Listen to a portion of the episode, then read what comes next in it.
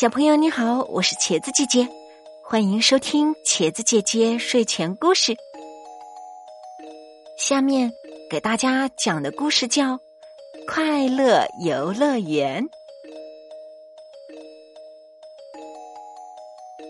夏末的一天，午夜十二点刚过，豆树镇上的猫的游乐园就正式开门营业了。在灯火闪烁的游乐园大门口，大家自觉排成长队，依次有序的进入。轮到我时，我下意识的深吸一口气，把用十个猫币换来的入场券交给表情严肃、穿着制服的黑猫，然后。脚底如踩着棉花糖一般，走进梦寐以求的猫的游乐园。早就听说这个游乐园是女巫开的，今天一见，果然不同凡响。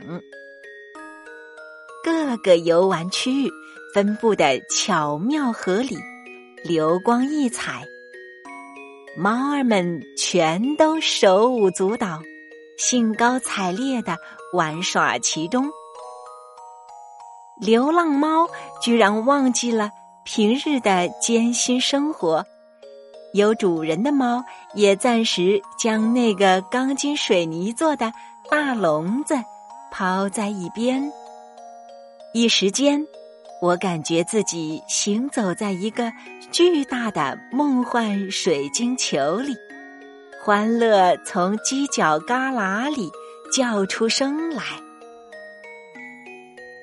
我径直来到热闹的旋转小鱼飞车前面，就见隆起的彩虹圆顶下，一圈造型逼真的鱼儿飞车，正伴着。叮叮咚咚的音乐旋转着，我不由得跳上其中一尾小鱼，随着上下起伏的旋转，小鱼如同活了一般摇动尾巴，嘴里吐出一大大的泡泡，耳边还有哗哗的流水声。我不禁开心的大叫。从小鱼飞车下来，我很快又被云城堡吸引了。云城堡的入口是一棵高大的泡桐树，如华盖般的树冠被大片大片密不透风的洁白云朵萦绕。我看到有猫在上面肆意的打滚儿，玩云滑梯。等进入云城堡，我很快发现了一处更有趣的地方——猫爪 DIY。在这里，大家可以随时随意的抓起一朵云，凭自己的想象。任意发挥，将云朵捏成动物或花朵。我先是捏了一只彩虹鹦鹉，接着又捏了一只长耳朵兔子。再看我身边的猫，有的做出漂亮的贝壳，还有的在专注的做一列猫咪列车。就在大家投入的做着手工时，耳边忽然传来热闹的嬉笑打闹声。循着声音望去，我看到彩色毛线森林里，猫影攒动，大伙儿玩的异常高兴。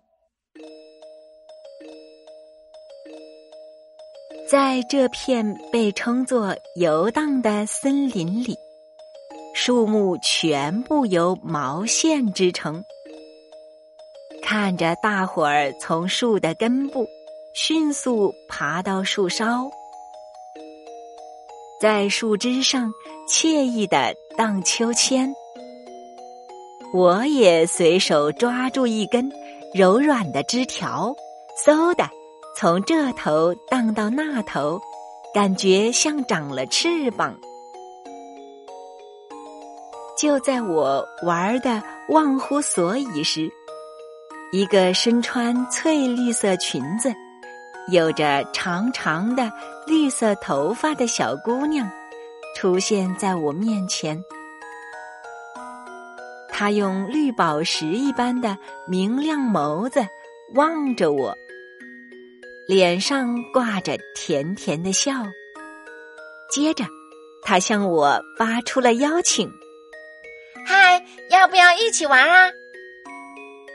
小姑娘说着，用食指和拇指轻轻一弹，无数散发着莹莹绿光的斑点。从她的指尖飞出，很快，点点萤火变成了一只只萤火虫。只见我一副吃惊的样子，小姑娘又从衣袖里甩出许多彩色羽毛的鸟，鸟儿们排列有致的落在树梢，唱起动听的。大合唱，瞬间，猫儿们纷纷聚拢过来，簇拥在小姑娘身边，静静的看她变戏法。小姑娘并没有停止她的奇幻魔术表演，在大家的注视下。他又拿出随身携带的小口袋，从里面抓出一把黑色的种子，撒向旁边的草地。意想不到的事情发生了，只见种子们快速发芽、生长，不一会儿的功夫，就长成了一片绿油油的西瓜田。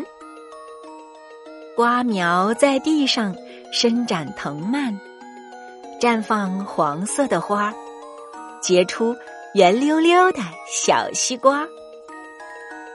大家跟随小姑娘来到瓜田里，只见小姑娘在一个小西瓜前面站定，俯下身子，用手指轻轻敲了敲，然后。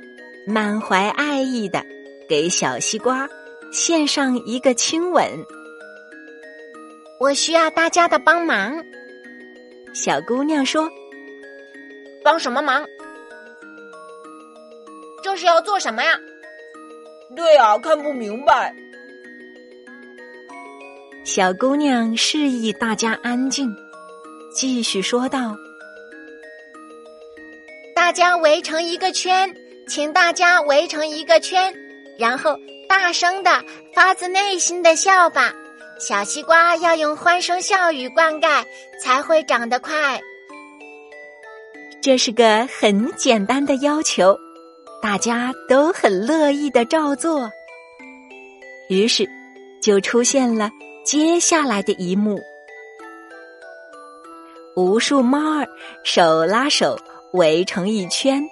绕着一个小西瓜，开心的笑啊跳啊。小姑娘没有说谎，在大家的欢声笑语中，小西瓜不停的长啊长。